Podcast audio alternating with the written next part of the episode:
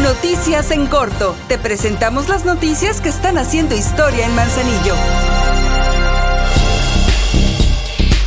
Demostrando su interés y la responsabilidad con la que se cuida la vida de las personas, la presidenta municipal de Manzanillo, Griselda Martínez, encabezó una emotiva ceremonia para conmemorar el Día Nacional del Bombero, en la que entregó reconocimientos a estos héroes anónimos que protegen a la población, así como un par de vehículos, uniformes y equipamiento a personal de la Dirección de Protección Civil y Bomberos del Ayuntamiento de Manzanillo, cuya inversión supera los 3.500.000 pesos de recursos municipales.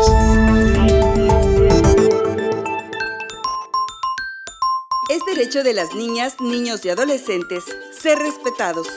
Si están bajo tu cuidado, tienes obligación de registrarlos dentro de sus primeros 60 días de vida. Por amor a ellos y por amor a Manzanillo, respetemos sus derechos.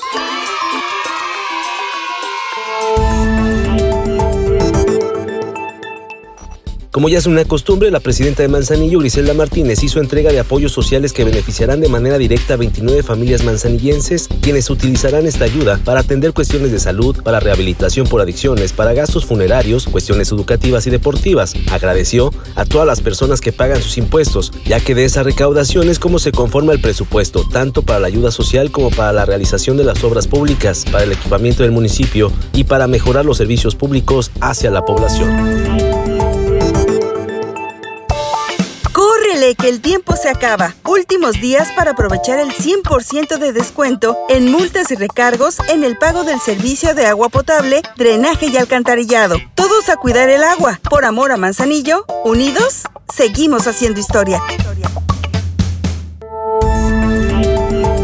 La tercera sesión ordinaria del Consejo Municipal de Desarrollo Rural Sustentable, encabezada por la presidenta de Manzanillo Griselda Martínez, dependencias del gobierno federal encargadas del desarrollo agrario y pesquero expusieron a comisarios ejidales de distintos lugares del municipio sus alcances de apoyo para lograr avanzar en mejorar diversas producciones. En ese sentido, la alcaldesa pidió que para no triangular peticiones, las y los productores o quien tenga las posibilidades de incursionar en temas del sector primario lo haga a través de las vías correctas, es decir, buscar las dependencias tanto estatales como federales para hacer las gestiones correspondientes.